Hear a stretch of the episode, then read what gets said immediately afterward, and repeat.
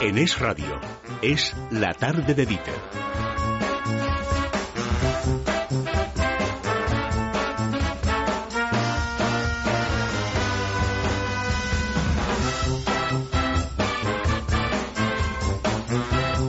Carlos Cuesta, buenas tardes. Muy buenas. Carmen Tomás, muy buenas tardes. Buenas tardes. Bueno. Estoy contenta. Ya te vemos, ya. Sí, sí, sí. Entre la aplicación que me encanta. Eh, sí, sí, sabe, gente joven. Gente joven, que ya está nuestra que- generación, tiene ya que pasar a otra, otra, otra. Vamos a ver, otra Carmen, escala. cuando digas No, nuestra es que generación... tú no eres la misma que yo. Yo no, digo no, la no, mía, digo, mi cuando... generación. pero vamos a ver que eh, tu generación no es la del rey. Eh, no, pero... sí, hombre, anda ya. Y A entonces si- que te caíste en la marmita de la eterna juventud, ¿no? A Pues anda si- que te ha condido a él, Bueno, haberle dejado un poquito. Fui bastante... O sea, sí. Bastante. Sí. Bastante. Bueno, eh, Con muchas es. Eh, después de la introducción de la abuelita Tomás, De eh, empleo e índice de confianza del consumidor. no, primero No, no. un poquito de gas porque Claro, claro, si no, no para la- esta generación no van a escuchar bien lo que queremos que escuchen. Eso es, bueno, pues para todas las generaciones, para que escuchen todo lo que tenemos que contarles, lo importante es revisar nuestra audición en GAES, porque gracias al oído, pues reconocemos a las personas, nos comunicamos y tenemos calidad de vida, que es lo más importante. Por eso les animamos a revisar cada año su audición en GAES. Es un servicio gratuito y además le van a atender profesionales especializados. Solo tienen que llamar al 902 026 024 902 026 024. A ver, Rajoy, que hoy estaba muy contento con los datos del paro. Puedo afirmar que la situación ha dado la vuelta y puedo confirmar que la economía española está pisando el acelerador de la vuelta al crecimiento. Y es que el paro registrado bajó en 111.916 personas. La, la afiliación a la seguridad social casi rozó los 200.000 nuevos afiliados. Ramón Gorriz, secretario confederal de Acción Sindical de Comisiones Obreras. Muy buenas tardes. Buenas tardes. ¿Usted está contento como el presidente del gobierno, señor Gorriz? Eh, yo creo que no se trata de estar contento ni alegre, sino de analizar la situación como es para no engañar a la sociedad ni engañarse unos con otros, ¿no? Eh, Porque es cierto estos datos, y es un dato positivo, aunque eh, es mínimo, porque eh, el paro registrado, la bajada del paro registrado tiene que ver con una sustitución por empleo precario y de temporada. Se ha aumentado la precariedad y está eh, bajando la desprotección. Hay menos cobertura, es decir, menos dinero y menos cuantía de esas. Y hay menos pensiones contributivas. Pero además, eh, los 112.000 empleos que han significado menos en el paro registrado coinciden a la vez con que eh, 360.000 personas menos se han apuntado a los servicios públicos de empleo porque piensan que de allí no va a haber ninguna oferta de empleo, ¿no? Pero además, para reducir el paro registrado en 112.000 personas, se han realizado 1.400.000 contratos, casi todos precarios, temporales y de jornada reducida. Y de cada 100 contratos, el 94% han sido contratos temporales y solo el 6% han sido indefinidos. Entonces yo creo que esto hay que na- analizarlo porque sobre la precariedad, la precariedad no se puede construir una economía productiva. Eh, si analizamos los datos de la afiliación a la seguridad social, que son positivos, pero nos dicen una cosa importante, que en este país no se destruye empleo en estos momentos, positivo, pero nos está diciendo que los sectores donde se está creciendo son sectores de estacionalidad, de actividad eh, temporal, No. pero no crecemos empleo en la industria, no crecemos empleo en los servicios de alto valor añadido, que es eh, como una economía eh, va a tirar en este proceso. ¿no? A Es ver, decir, Carlos que- Cuesta le quiere hacer una pregunta, señor Gorriz. Sí, Sí. Ramón, muy, muy buenas Sí. tardes. Buenas tardes. Yo, claro, vamos a ver, la enumeración de datos que usted hace eh, pu- puede Mm. ser correcta. Lo que pasa es que, claro, yo en, lo- que tengo una diferencia de postura con respecto a ustedes, claro, usted plantea que los puestos que se están quedando son precarios. Y, Sí. claro, yo la, la sensación que yo tengo es eh, que yo creo que nos tenemos que ir acostumbrando a que si queremos ganar competitividad, tenemos varias vías. No, yo es- creo que si pero- déjeme- analizamos pero déjeme, la Ramón, déjeme- competitividad déjeme terminar en la este pregunta, por favor. es que la Sí, competitividad Ramón. no se ha perdido en Vale. estos años. Tenemos los salarios más bajos y tenemos competitividad respecto a otros Pero países. Ramón, Y déjeme, déjeme que termine la pregunta, que si no es difícil Sí, que le pregunte. sí, sí. Ramón, vamos a ver, nosotros tenemos varias vías de ganar esa competitividad. Una es, es bajando los salarios, se está produciendo. Las otras, y yo creo que son evidentes, la una es reduciendo determinados costes, por ejemplo el de la luz, y otra, por ejemplo, es reduciendo los costes que tenemos fiscales. Claro, yo entendería su discurso si usted me dice, para evitar que se bajen más los salarios y ganar esa competitividad, vamos a hacer una serie de recortes de gasto público presente para ganar margen para hacer las rebajas de impuestos. Lo que yo no llego a entender es el discurso de qué malo es que se esté realizando un tipo de contratación precaria y luego no se critique y digamos, bueno, pues entonces vamos a bajar el gasto público para conseguir margen precisamente para hacer esas rebajas fiscales. Es que, eh, perdone, eh, yo creo que el análisis, si usted analiza los países centrales de Europa, son los que tienen mejores salarios, mejor contratación y mayor cohesión social. un país que tiene un modelo bajado en los, en los en los salarios bajos y bajado en una contratación precaria, el contrato a tiempo parcial no puede ser la salida.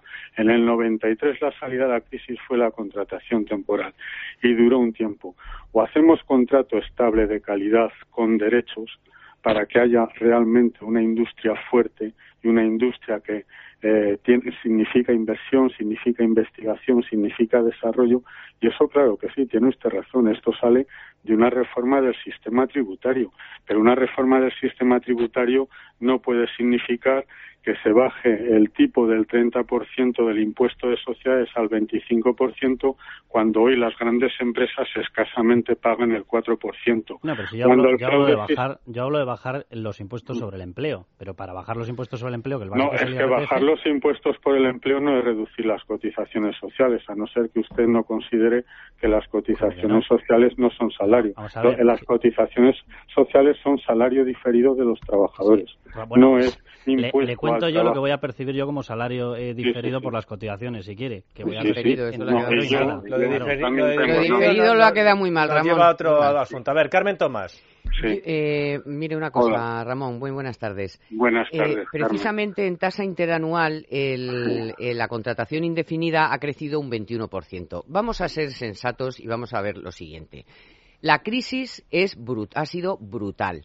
¿Usted ve algún país con una crisis brutal que de repente empiece a salir de esa crisis y se ponga como locos a contratar a la gente indefinidamente sin ver todavía, perdona Ramón, sin ver mínimamente el horizonte mínimamente despejado. Hombre, vamos primero a ver si las empresas empiezan a contratar. Bueno, es que no dejas hablar, Ramón. Venga, termina Carmen y escuchamos a Ramón eh, no se conoce experiencia similar. O sea, vamos a ver, primero hay que ir, eh, digo yo que habrá que ir poco a poco, y aún así, en un año ha crecido un 21% la contratación indefinida. Las empresas tienen que ver que realmente lo que producen lo van a vender no solo fuera, que ya por eso están volviendo aquí porque está creciendo la demanda interna y precisamente las exportaciones han caído por eso, porque ahora las empresas ven que hay un hueco en España y dejan de exportar y ya están vendiendo aquí. Entonces, oiga, es que ustedes quieren salir de una crisis de siete años brutal y que las empresas se vuelvan locas y empiecen a contratar a todo el mundo para toda la vida. Turno para el portavoz de comisiones obreras. Bueno, eh, yo creo que no se puede eh, tratar los temas de análisis eh, con esta situación. No es verdad que la tasa anual de los contratos indefinidos haya crecido lo que dice El 21% de mayo a mayo. Con la, con la encuesta de la EPA, que es la auténtica encuesta del mercado ah, laboral, y con las encuestas del Instituto Nacional de Estadística. Son datos oficiales, por tanto los puede mirar. No voy a discutir. Y los que yo le doy también. En paro registrado, el 21% pues ya le digo yo que la EPA no dice esto y, el, Instituto ah, Nacional de Estadística no, dice eso y ha salido hoy también. ¿eh? Yo tengo los mismos datos que usted. En este sentido, si son los datos oficiales. Pero el, el tema que me dice, ¿cuál es el proyecto? Tiene que haber un proyecto, proyecto industrial, proyecto de inversión, proyecto de más de más porque no se trata de decir por dónde vamos a salir, no se puede salir solo teniendo en cuenta la contratación, habrá que ver hacia dónde vamos y hacia dónde vamos. donde quieran las empresas, donde vean mercado. No, donde o es que va a ser por decreto, por decreto ley. No, va a ser por acuerdo y por negociación, porque lo que usted me dice del sector exterior, de lo que usted dice del sector exterior no es así. En este país está demostrado que la economía no tira solo sobre la base del sector exterior, porque el sector exterior de exportación en este país es muy pequeñito. Mm. Por eso en estos momentos lo que tiene que tirar la demanda interna. Pues por eso tiene y la demanda interna tiene que ver con el poder adquisitivo de los salarios y tiene que tener con el empleo. A cotizaciones y a impuestos, pues tenemos poquito poder adquisitivo. Vamos a hablar no. de un dato, sino de una previsión, de una previsión que han hecho hoy los autónomos. Estamos aquí hablando gente, pero los autónomos son los que crean muchos puestos de trabajo. Dice Lorenzo Amor, el presidente de ATA, que en el año 2014 se van a recuperar la mitad de los autónomos que se han perdido durante la crisis. A las fechas que estamos, en mes de mayo se han recuperado 50.000 autónomos y todo hace presagiar que a lo largo de este año pues esa cifra prácticamente se pueda incluso duplicar, ¿no? Y, lo importante es que está creciendo el número de altas, pero también se ha desacelerado el número de bajas, es decir, el número de cierres de negocios, y esto está dando unas cifras positivas. ¿Y a este dato usted qué pero le pone, señor Gorriz? Yo no le pongo ningún pero, lo único que planteo que es un dato muy optimista y que no es compartido por otras organizaciones de autónomos como ATAE o como UTA. No, como ATA sí que Lorenzo Amor es el presidente. No, como UTA. Ah, como UTA. Bueno, don Ramón, pues eh, para el siguiente dato esperamos también su análisis, a ver si se le ve un poquito más optimista con lo que nos deje el INE. Yo soy muy optimista, pero el optimismo... pues ya con cariño le digo, cuando sea pesimista... Eh... El, pesimismo está en la inteligencia, no se trata de hacer propaganda, sino de analizar los datos. Hmm. Don Ramón Gorri, secretario confederal de Acción Sindical de Comisiones Obreras. Un abrazo. Adiós.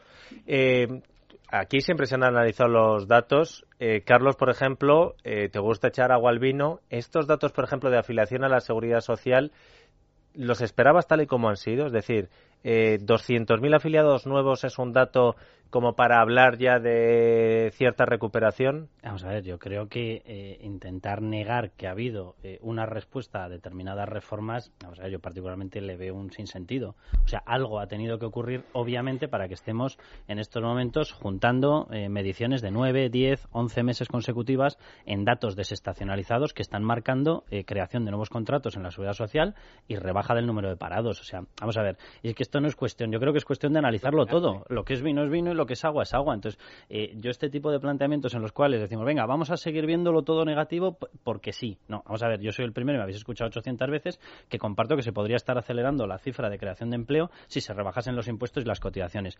Pero claro, vamos a ver, cuando el argumento es, esto es malo, eh, vale, y entonces decimos, vale, ¿qué es lo que hay que hacer? dice, no, hay que disparar la demanda interna, ¿vale? Genial, venga, vamos a elevar la, la demanda interna. ¿Cómo lo conseguimos? Dice, no, no se pueden eliminar las cotizaciones porque eso es tu salario diferido. Y bueno, pues mira, y además, yo qué quieres que te diga, mi salario presente es el que me importa. Y además el diferido, que no lo voy a percibir en pensiones porque vamos a llegar a la situación a la que vamos a llegar, no me lo vendas como un salario actual y sobre todo no me pongas una especie de ecuación imposible en la que me dices, hay que subir la demanda de ahora ganando poder adquisitivo. Ahora eso sí, no te pienso bajar ni el IRPF ni las cotizaciones. Bueno, pues entonces no, no y además te contrato para toda la vida.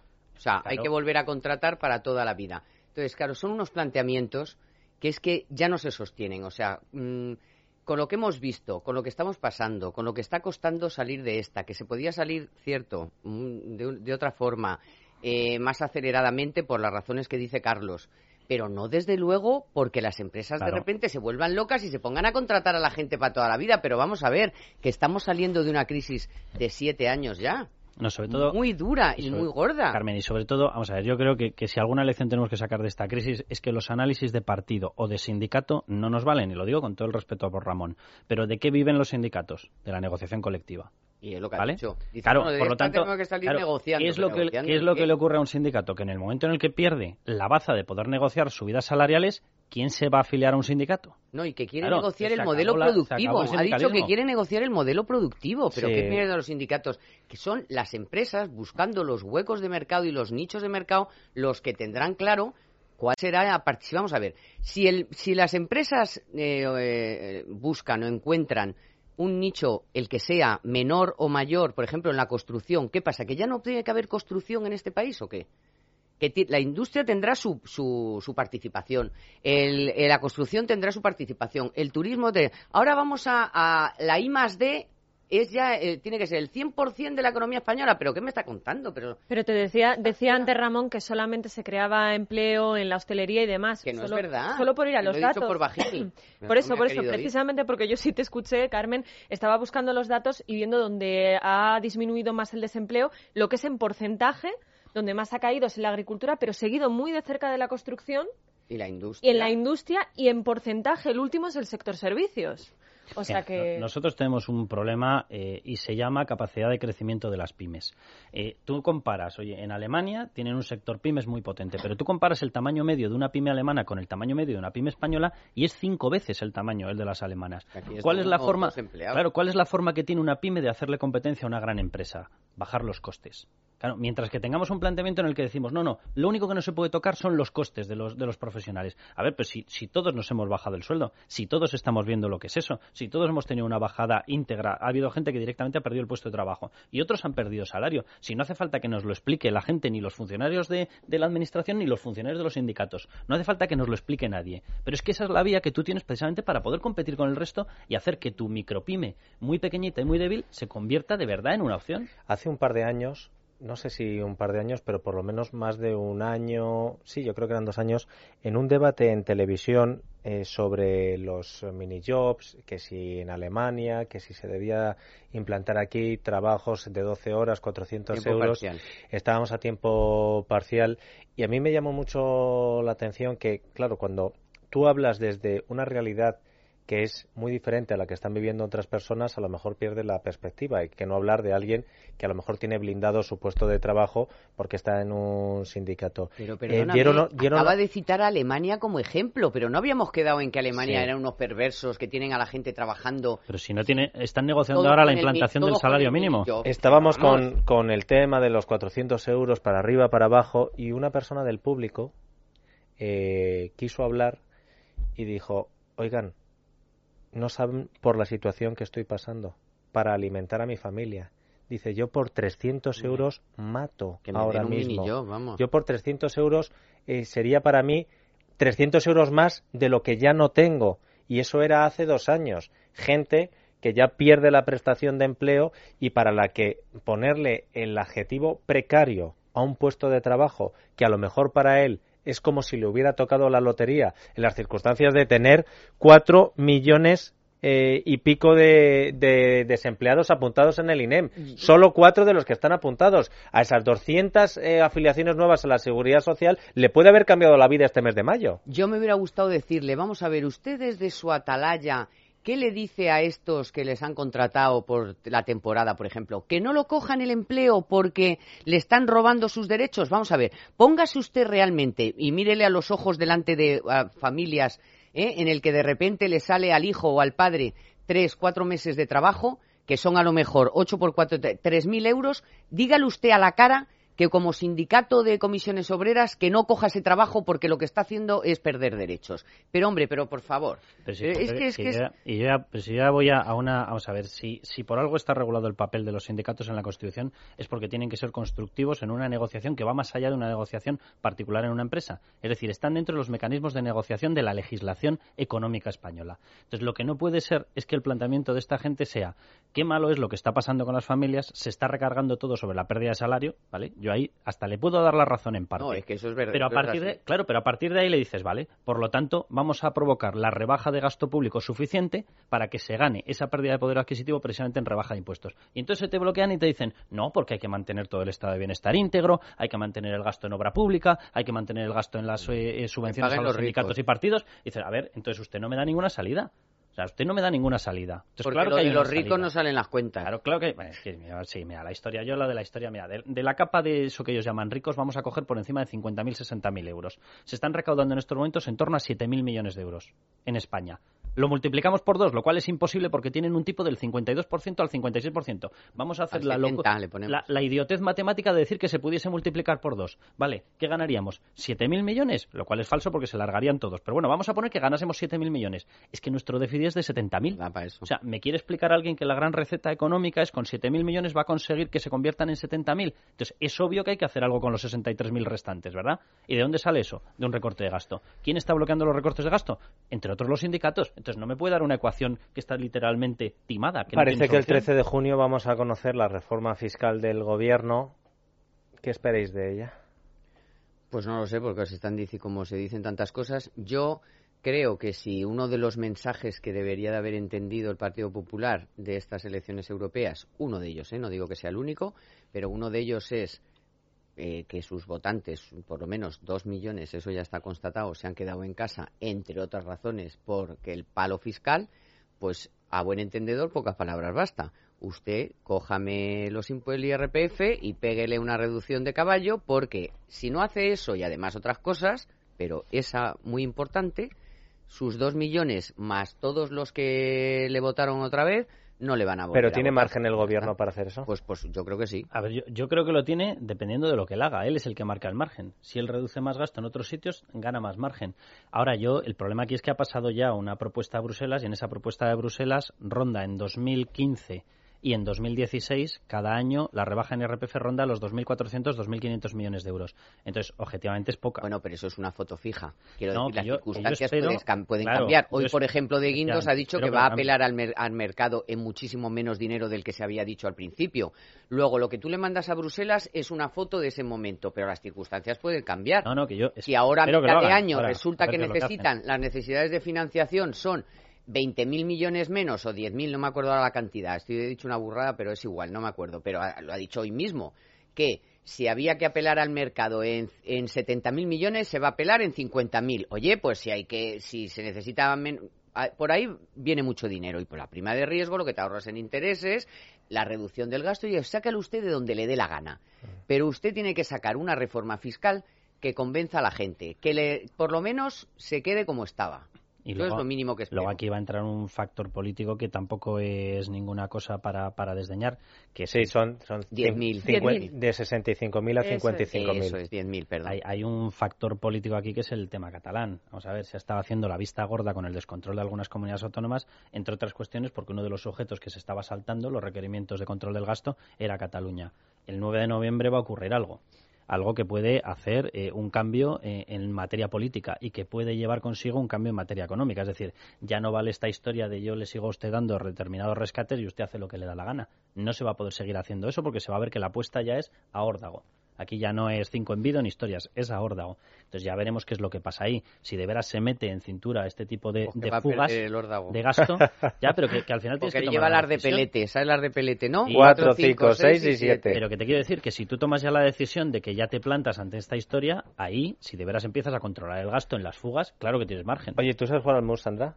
Sí. Bueno, pues la próxima tertulia de la semana que viene lo echamos aquí con unas cartas. Carmen y yo contra Cuesta y Sandra. juego de, Vamos. Yo juego con cuatro reyes y cuatro ases. ¿eh? A mí estas historias de ocho y ah, ocho... yo también, eh, perdón. Ah, vale, vale. No, no, que él en la mano, dice. Ah, que él es el único que juega con, ocho, con en ocho la manga, cartas. En la manga, yo como Artur más. Dos duples. Tenemos aquí un par de mensajes para los sindicatos. Déjame que los lea. Dice Jorge, si tanto interesa a los sindicatos el paro, que se deshagan de los liberados que quitan trabajo a la gente honrada.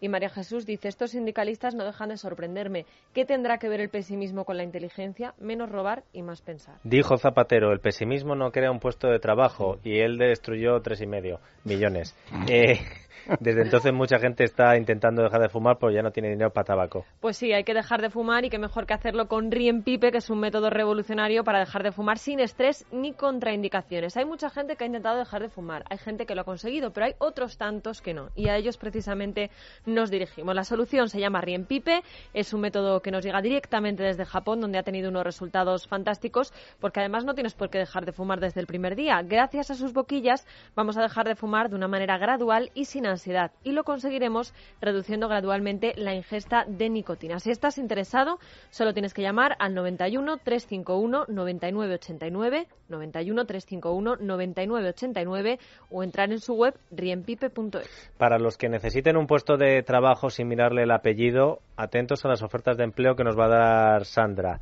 Y en cuanto a emprendedores, hay quien va a hacer negocio y mucho con el Mundial. Sobre todo si España va pasando de fase en fase hasta la final. Solo voy a decir una cosa. 37 tapitas, ahí lo dejo.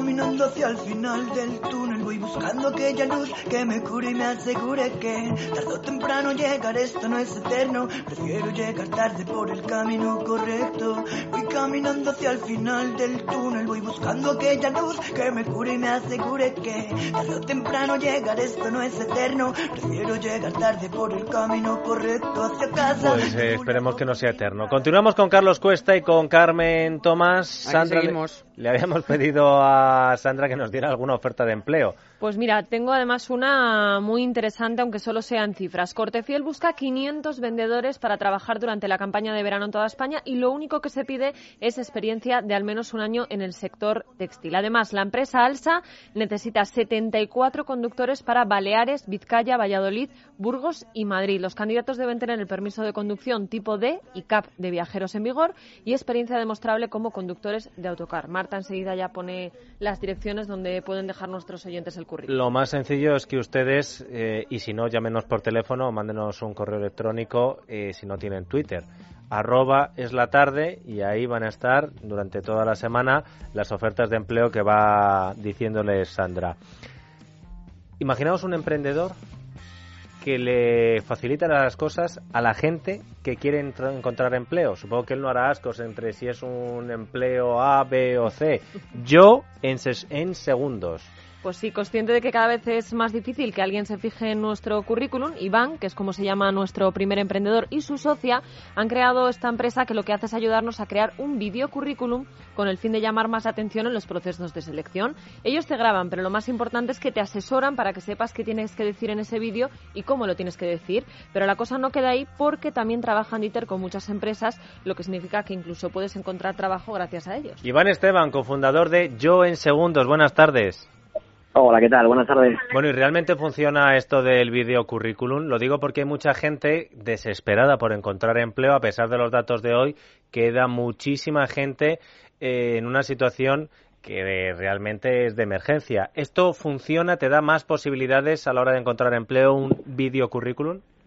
Pues al final es encontrar un punto intermedio entre, entre ambas partes. Por una parte, los candidatos que, sentimos que, que, nuestra candidatura acaba en la basura y, y tenemos la necesidad de, de, poder expresar, de poder tener esos minutos de, para poder decir a la empresa lo que podemos hacer por ella y por otra parte esas empresas que realmente no, no disponen del tiempo para poder leer todos los candidatos que están llegando por currículums y por lo tanto les facilitamos el trabajo mediante, mediante estas tareas visuales y el poder conocer a un candidato pues de una manera mucho más explícita y que ayuda a encontrar ese candidato perfecto para la empresa.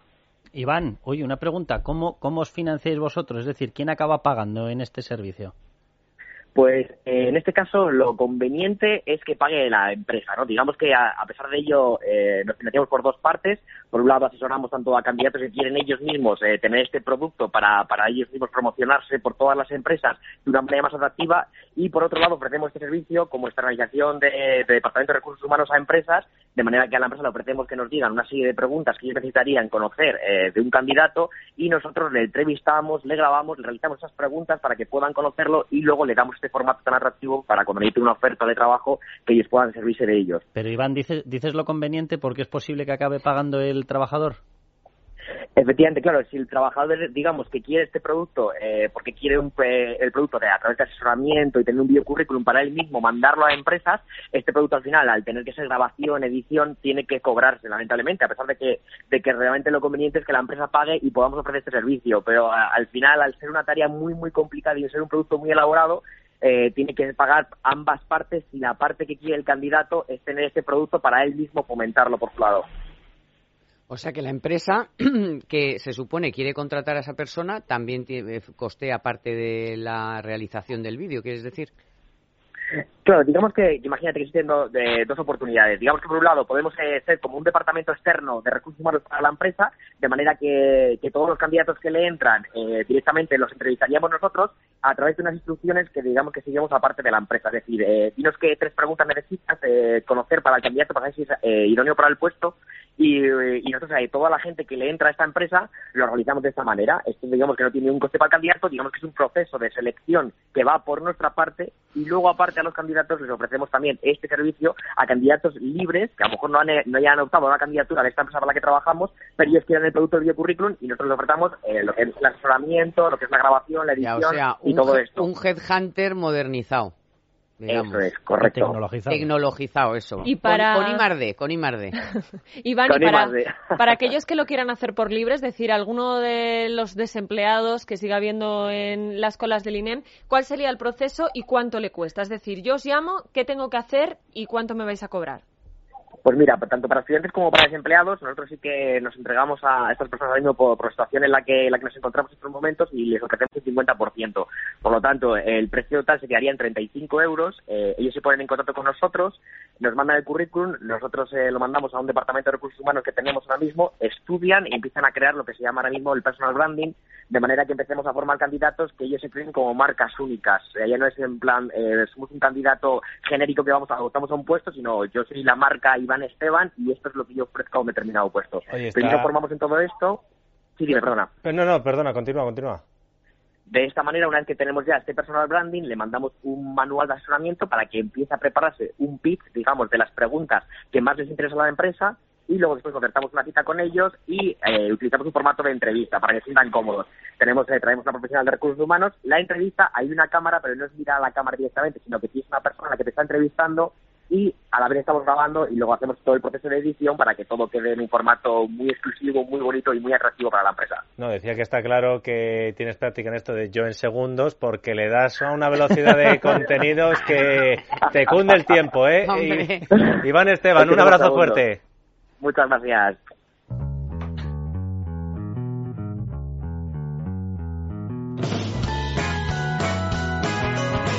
Más ofertas de empleo, Sandra. Pues mira, Bauhaus, una cadena dedicada a productos para la casa, el taller y el jardín, busca entre 150 y 200 personas para su nueva tienda de Paterna en Valencia y los perfiles que se buscan son vendedor, cajero, personal de mercancía y reposición y vendedor con alemán. A igualdad de condiciones, eso sí, tendrían prioridad los vecinos de la zona. Y para los que están empezando, para los estudiantes, ojo porque el Heroi Merlin Valladolid busca a los mejores estudiantes de FP superior para realizar prácticas en su tienda desde el 1 de hasta el 30 de septiembre. En la selección se va a valorar el expediente académico de los estudiantes que tendrán una remuneración de 350 euros mensuales. Seguro que estos estudiantes no le hacen ascos a esta remuneración a pesar de que luego le digan estáis ayudando a fomentar el empleo Precario. precario. Os he dicho que hay gente que va a hacer negocio con el Mundial, sobre todo si le va bien a España, ¿no? Sabroso, ¿no? Negocio sabroso. Antes de entrar en materia yo necesito un poquito de contexto, un poquito de energía con Iberdrola. Por el mar que a mi vida entregas, por el sueño y la fe. Bueno, pues esta es Buena Energía, la canción que Iberdrola y Maldita Nerea han creado para llevarle toda nuestra buena energía a la roja. Iberdrola ha recogido toda la energía que tiene este país, desde la energía de los bosques, los mares, Carmen, hasta los latidos de los corazones de los aficionados, para inspirar esta canción y devolverle toda nuestra buena energía a los jugadores en el Mundial de Brasil. Así que nada, toda nuestra buena energía con la roja. Pues eso es lo que pensó la persona que dijo, oye, ¿y si abro el primer bar museo de la selección española? Y ahí se puso. Pues sí, se llama 37 tapitas y se ha inaugurado en Madrid hace apenas 10 días. Allí vamos a ver muchas cosas de la selección y atención porque vamos a disfrutar de tapas deliciosas con nombres de los jugadores. De hecho, cuando tú vas a pedir, lo que te dan es un papelito de tal manera que tú hagas eh, tu particular alineación, en este caso de comida. Jesús Aragón, dueño de 37 tapitas, buenas tardes. Hola, buenas tardes. Oye, ¿y si te pido un casillas? Nada. Pues si me pides son casillas, te, te- ¿sabes lo que pasa? Que tengo todavía que mirar, porque son 37, Pero vamos, que ese es el truco, ¿no? Te haces la alineación, te dicen un Casillas, Sí, dos Diego Costas. Casillas es empanada de carne, fíjate. Hombre, te Oye, la, la, Dos la Diego Torres, Costas, la- que sí. la Torres es pequeñita, ¿no? Pequeñita y así un poco malilla, ¿no? Y tal. Es que, es que además damos una- unas hojas para hacer el pedido que la carta pone cómete a la roja y, y damos una, unas hojas para hacer una alineación ya preparada. Aunque yo ya para mí Diego Costa es un traidor, pero bueno. no, me lo men- no me lo menciones. Oye, no me pero lo Viene con picante, la Diego Pero- Costa viene con picante. Hombre. Jesús, no, lo- no lo has centrado solo en el tema del re- de la restauración, ¿no? Creo que también por el tema de la ropa deportiva vas a intentar hacer negocio. Sí, sí, porque es que aparte de ser la, la única asociación de la roja que hay en toda España oficial con el Ministerio del Interior, pues aparte patentado, eh, casi patente es la roja. Que has patentado eh, la roja. Sí, No lo, Hombre. tenía, no lo tenía ni Mau, ni Iberdrola, ni nada. pues yo, lo, yo te digo lo que he hecho. Yo no sé, ya me, me dirán a ver, pero la roja es patente mía. Oye, ¿y Pues cuántos días llevas ahí con 37 tapitas con este bar abierto? Pues hemos inaugurado el día 23. El día 23, es decir, en la previa de la Champions. Exactamente, imagínate el día 23 y el día 24, aquí no cabía un alfiler, porque es que el local lo que tiene es que son mil metros cuadrados y puedes ver los eventos deportivos Hala. pues sen- sentadito y como si estuvieras en un cine. ¿Pero dónde estáis? ¿Dónde estáis? Porque el, local es tremendo, ¿no? El local es la hostia, el local es enorme. Y- Estamos Te en horario te veo emocionado, claramente. Pi, pi, pi. ¿En qué dirección además, estáis, está, además está totalmente ambientado en el tema deportivo, ¿eh? el local muy, muy temático y muy bonito. Todo el mundo que llega, qué bonito, qué bonito, porque es algo distinto, es algo que, que pienso que se puede ser pionero. ¿En qué dirección estáis, Jesús? ¿Perdona? La dirección. La dirección es Santa Cruz de Marcenado, 13. Esto está en el metro San Bernardo. Ah, vale. Entre San. Bernardo y Argüelles, el o sea que muy buena ubicación. Tenéis Eh, centro histórico, pertenece al centro histórico. Estoy al lado de la Universidad del ICADE, Sí. de comillas. Sí, sí, sí, sí. Oye, te voy a dar una mala noticia, ¿eh? Que han puesto, eh, el día de la final, Sí. han puesto las primarias del Partido Socialista. Se te va a quedar vacío el local ese No, día. no, no, no, no, no, no, porque su lema es comete la roja. Entonces, No al rojo, no comete al no, rojo. como Chacón no se presenta, lo mismo te haces una de Chacón. Comete al rojo. A ver, ¿qué llevaría la tapa llamada Chacón? A ver, dinos. Hombre, pero vamos a ver si todavía tiene que consolidar las 37 tapetas de jugadores de, de la Un poquito de selección. amargo. ¿Qué es tapa y caña? ¿Tapa y caña o vinito o qué? Y, Lleve- hombre, con que la tapa que que este- das. Porque... La tapa, pues tenemos eh, tenemos un montón de tapas, tenemos raciones, tenemos sándwich también y tenemos ensaladas, tostas. Que Pero se ¿cómo compites muchísimo. con otras franquicias que están eh, yendo a captar a gente con precios muy bajos, Jesús? Pues, eh, pues haciendo algo novedoso, como ya te he comentado, porque es que esto es, es low cost, pero el low cost no está enfocado el negocio hacia un low cost, como tiene enfocado los montaditos las sureñas. Es, es el cost, como es un lugar más grande, el cost es una pequeña parte del, del negocio. O sea, pero es un- mojate, es una- es un un Diego Costa, mira que me fastidia. Pero bueno, un, un Diego Costa y una caña, ¿qué? ¿De qué estamos hablando? Pues mira, el Diego Costa, quieres una tapa o, o una ración de Diego Costa, es el Diego Costa es la cona de la gallega, toma ya. ¿Y cuánto te cuesta? Pues eso, Pues, una caña. pues, la caña te cuesta 90 céntimos. Anda, no está nada mal. Tapa y ¿La caña, tapa? que todavía no te lo hemos sacado. La Sí. tapa, la tapa, ¿cuánto? Y dile al de la competencia que deje de tocar el claxon, que te está Que se boicoteando. espere para la final a tocar el pito. Oye, lo que sí me gustaría decir es que eh, creo que este negocio, Sandra, tiene también su parte solidaria, ¿no? Sí, porque bueno, que nos lo cuente Jesús, eh, pero creo que los beneficios parte va a ir al, al servicio de oncología infantil del Hospital de la Paz, ¿no? Sí, sí, este, exactamente. Estoy eh, muy interesado en, en, apoyar sobre todo a los niños de oncología y, bueno, eh, si el negocio que va a ir muy bien, pues va muy bien, en vez de un 5%, pues haré un 10%. Hombre, pues eso sí que es una iniciativa solidaria. Jesús, que te vaya bien, que a España le vaya bien también en el Mundial, porque eso influirá y mucho en tu negocio y ya nos iremos a hacer una alineación ahí para comernos a la roja. Claro. Mira, aquí te te segundo muy rápido. Aquí tienes, porque es cervecería, tienes para escoger la parte low cost, que es Cruzcampo, luego tienes pues también tienes Guinness, tienes Heineken, tienes eh, Sol, Poblaner, eh, sí. Luego tiene, te- la- como el local es muy grande, tienes una zona también de de copas. Muy bien, Jesús. Un abrazo muy de todo. fuerte y buena suerte. Venga, muchas gracias. Y arriba España. A levantar España. Muy bien, Carlos. En fin, bueno, pues... Joder, eh, pulso no le falta a este, ¿eh? Ahora, aquí esto está muy bien, este, este hombre con este esfuerzo, pero mira, como los de que habláis de deportes, sigáis con esa especie de, de, de de- está de depresión, bajón, ¿no? Está- de bajón, No hay, no de- hay, no hay espíritu, pero, Carmen. yo, pero, venga, pero montarlo, hombre. Pero si está entre Pero las si estáis abdicaciones y todos, las primarias, si aquí es- no hay nada. No, porque esta vez somos los cuartos como No. mucho, los quince. No se ve, no se hombre, ve, que no se ve salsa. Vamos. Ponme otra vez la canción de Ay, hombre, de la España, Roja. hombre, de Iberdrola, este le leche. España. el campo y te levanta el Un poquito sol, de el equipo. energía. A este le das un bombo y te coordina todo.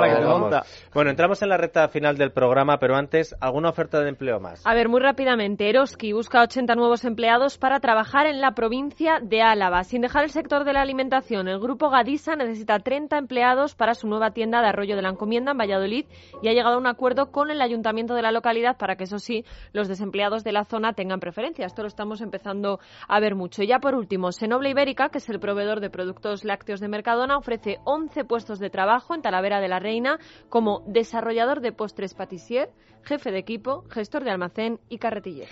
Bueno, eh, para recordarnos que no está la cosa como hacerle ascos a algún puesto de trabajo, l- hay que recordar que con la llegada de las vacaciones se cierran los colegios y hay cerca de medio millón de niños que durante el periodo lectivo disfrutaban de una beca de comedor y que ahora pues se encuentran en una situación de dificultad y estamos hablando de comer como para hacer ascos a un puesto de trabajo. Bueno, la ONG para la Infancia Educo va a repartir este verano 96.000 becas para los niños con menos recursos. Florian Hubert es portavoz de Educo. Florian, buenas tardes. Hola, buenas tardes. Bueno, ¿y cómo podemos ayudar en esta iniciativa de Educo? Pues mira, esta iniciativa lo que pretende es dar un poco continuidad a la campaña de becas comedor que hemos, que hemos tenido durante todo el curso escolar 2013-2014. Eh, y efectivamente, pues dando becas comedor a- durante el verano a estos niños, esto, este más de medio millón de niños que se van a quedar sin la beca comedor que, que le concedía la, la administración pública. Entonces, ¿cómo se puede ayudar? Pues es muy sencillo, es entrar en, en la, la web www.educo.org o llamando al teléfono 902 19 19 19 donde la gente de nuestra central pues podrá atender a, la gente que llame. Bueno, pues aclarado ya cómo se puede ayudar, ahora cómo se puede participar de estas becas, porque a lo mejor hay gente que nos esté escuchando que diga, oye, pues a mí me interesa que me concedan una beca. A ver, ¿cómo se puede acceder a ella? ¿Qué necesidades, qué requisitos eh, hay que cumplir? Eh, Los requisitos nosotros no, no, no decidimos de los requisitos.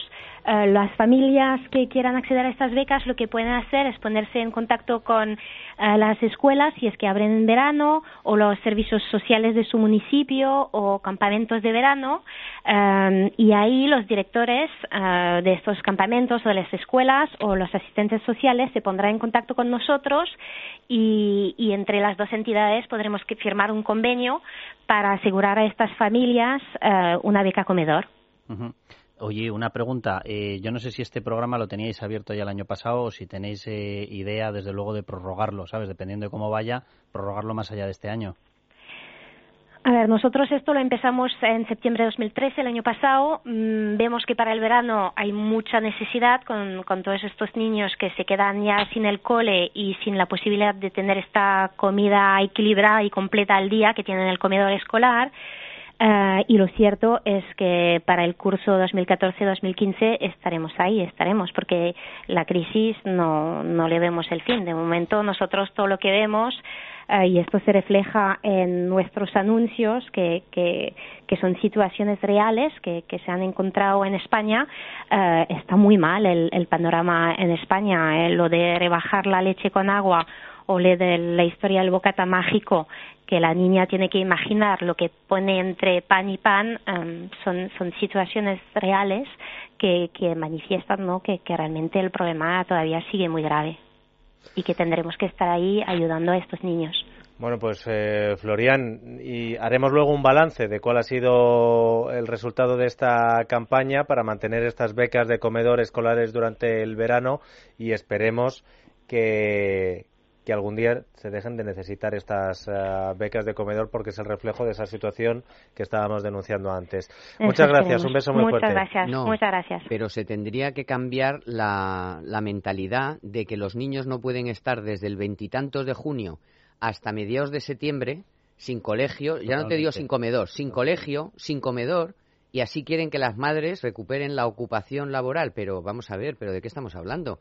Que ya no es, vamos, que la beca comedor, mm, pues yo encantada de que estas personas, todo el mundo ayude y todos hay que ayudar, pero es que ese no es el problema. O sea, el problema es que los niños no pueden estar desde el veintitantos de junio hasta el 15 de septiembre sin colegio y, por supuesto, sin, sin comedor.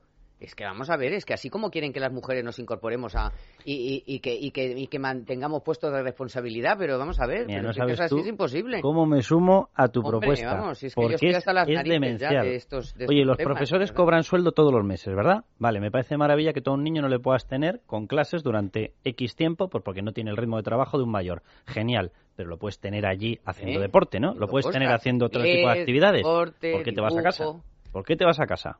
Y ti- tienes toda la razón. Los mismos sindicatos de los profesores que están diciendo qué pocas posibilidades laborales tiene la mujer pues son los mismos que dicen, oye, sabedor de que al final la que acaba pechugando con esta historia es la mujer, Exactamente. ahí te dejo al niño y tú sabes lo que haces con él. Pues mira, vaya los manera. horarios, cambiarlos. Además, como me, el otro día me dijo Federico, estoy totalmente de acuerdo contigo, pues para que esté más de acuerdo. Hay que cambiar los horarios de este país si queremos que la mujer haga algo. Porque los hombres, que sois encantadores y muchos queréis ayudar, muchos queréis ayudar, pero mira, al final las cosas son como son y la que al final tiene que elegir si quiere ser directora administrativa es ella y no él, pues al final acabas tú apechugando y punto y Tienes toda la razón. Está, hombre. Te está apoyando aquí Nieves desde el beca cristal, desde el otro lado del la beca cristal. qué, La beca colegio, que es que tienen que estar abiertos. Vacaciones, un mes y una semana a lo mejor y punto y pelota. Hombre, es que al final el dinero que te gastas luego en que en verano te cuiden a los niños, eh, entre unas cosas y otras, o las horas que tú demás tienes que echarle en el trabajo y, que ellos ya han salido y, del cole, Pues esa misma cuenta te la haces durante el año y al No te final es compensa. el lunes no sé qué, los, los tres semanas de Navidad, las tres de Semana Santa. Dices, yo voy a pagar a una señora que es lo que Claro. yo gano, pues me quedo en casa con los niños. cuando no gana más la Ah, señora. Em, lo vamos a dejar aquí porque si no al final vamos a pillar tú y No, yo, no. Carlos, que estábamos totalmente Te por la labor que te dura toda la tarde. y entre lo del fútbol que ya me ha atizado así de soslayo y esto que me ha pillado así de rondón, Carmen, eh, el sábado a las 2 de Y la luego que tarde si nos sentimos culpables. Aquí ya ni no, siquiera promociona madre. su programa de Que sí, el radio. lo sábado, tuyo. de dos a publi, tres. la publi, venga. A. Hasta mañana amigos, de 4 de la tarde a 7 de la tarde, de 3 de la tarde a 6 de la tarde en Canarias, estaremos aquí en Es la tarde de radio. En Es Radio, es la tarde de Dieter, con Dieter Brandau.